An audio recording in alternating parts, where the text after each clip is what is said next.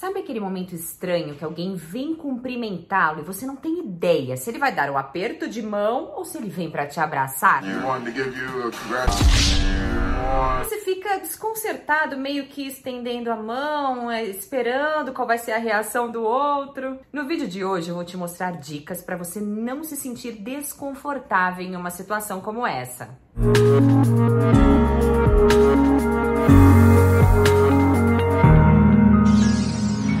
faça isso e ative o sininho para ser o primeiro a receber a notificação com os novos vídeos. E já aproveite para deixar aqui o seu curtir. Vamos lá, que situação constrangedora não saber o que fazer. Estenda o braço ou não? Um joinha com a mão? Um bom dia sozinho? Um abraço de urso? Um beijo. Dois, três. Ah, eu já gravei um vídeo sobre isso, vou deixar o link aqui para você. Sabia que tem pessoas que até evitam situações em que vão precisar cumprimentar desconhecidos, por exemplo, e não sabem como proceder? A chave é se sentir confortável na hora de cumprimentar. Se você não tiver certeza do tipo de saudação, escolha a que você acha mais apropriada para a situação. Vamos começar entendendo um pouco mais sobre o aperto de mão. O aperto de mão é muito usado em nossa cultura para cumprimentar, para selar acordos e para demonstrar concordância. Esse é um dos cumprimentos mais antigos da história. No início, os primórdios, os Homo sapiens, estendiam a mão um para o outro para mostrar que não estavam armados. E esse gesto era um sinal de paz, já que todo mundo praticamente carregava uma arma naquela época. E você sabia que existe até uma data para comemorar o aperto de mão? Dia 21 de junho, Dia Internacional do Aperto de Mão. Esse aperto de mão, esse contato entre as mãos, pode dizer muito mais do que você imagina.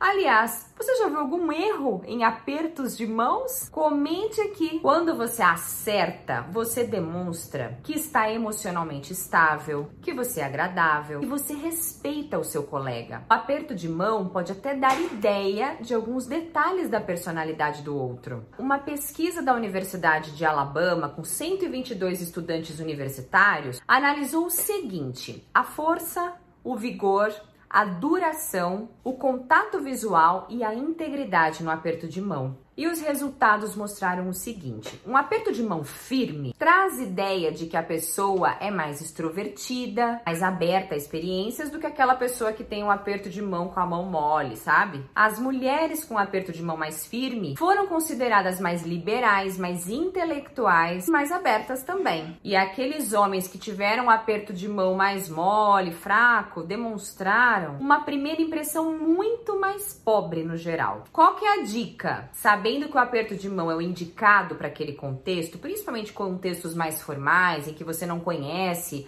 a outra pessoa, não aperte quebrando os dedos da outra pessoa, mas também não deixe aquela mão mole. O nível de firmeza é fundamental. Se parecer um peixe morto com a mão, tenha certeza que você vai passar uma imagem de fraqueza, de letargia, de falta de vontade de interagir. E aquele que quase quebra os dedos da outra pessoa vai ser um tanto indelicado. Outro cuidado é estar com as mãos secas. Imagina você ir ao toalete e voltar para cumprimentar alguém com a mão toda molhada e a pessoa vai pensar: "Nossa, será que ele não secou a mão? Ou será que isso é xixi?" Já pensou que horror? E a mão molhada de suor também vai transmitir muito mais nervosismo. Como tornar o seu aperto de mão muito mais eficaz? Primeira coisa, durante o aperto de mão, faça contato visual, olho no olho. Quando você faz isso, está demonstrando para outra pessoa que quer se conectar com ela. Além de que incluir o contato visual te ajuda a liberar oxitocina, que é o hormônio do engajamento, da conexão. Mantenha a sua mão sempre na vertical, nunca na horizontal. Mãos retas, demonstrando poderes iguais, equivalentes. Se você deixa o seu punho para cima, mão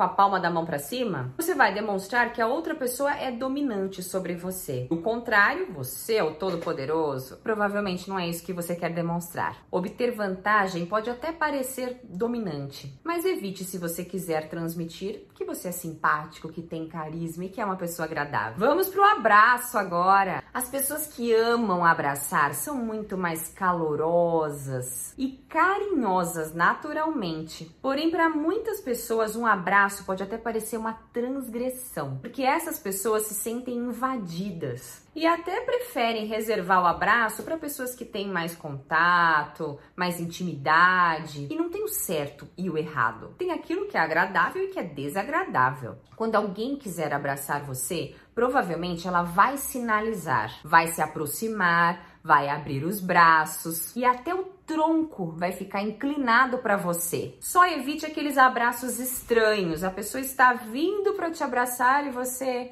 coloca um ombro à frente, dá meio que um meio abraço, parece tão frio. Quais são os três tipos básicos de abraço? O primeiro é o abraço desconfortável. Esse é muito comum em situações profissionais em que uma das partes não está tão confortável com aquela situação de proximidade corporal e fica mais rígido, você até encosta o seu corpo na outra pessoa e ela mantém aquela frieza, aquele distanciamento. O segundo é o abraço do homem. É claro que as mulheres também dão esse abraço, porém o nome é do homem, que são abraços mais fortes, mais dominantes, como o do Trump, por exemplo. Geralmente começam com um aperto de mão rápido e depois evolui para um abraço. E às vezes até acontece de ter uma batidinha nas costas. E o terceiro, que é o abraço sincero. Esse é aquele abraço macio, confortável e reconfortante, que dura o suficiente para levar a mensagem para o cérebro. Puxa, que sensação gostosa. E existem variações desse abraço. Uma delas é o abraço de urso. No geral, como cumprimentar os nossos colegas de trabalho? A melhor forma é aquela que deixa deixa a outra pessoa, deixa o seu interlocutor, o seu par,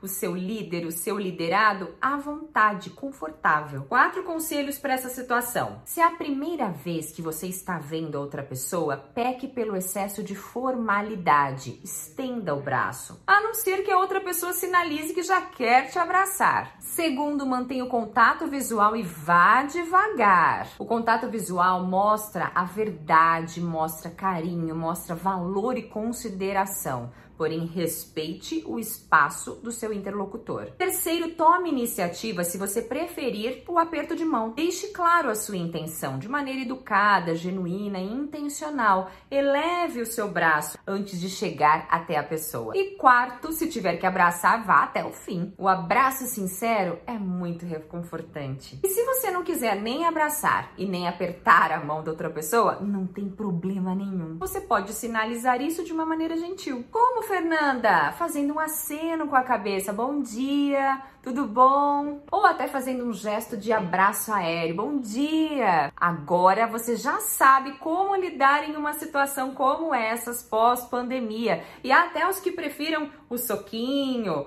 ou mesmo um aceno de mãos e fique à vontade para fazer o que você considerar que realmente é relevante e que é coerente com a situação em que estiver. Te vejo muito em breve, speaker. Um beijo 悄悄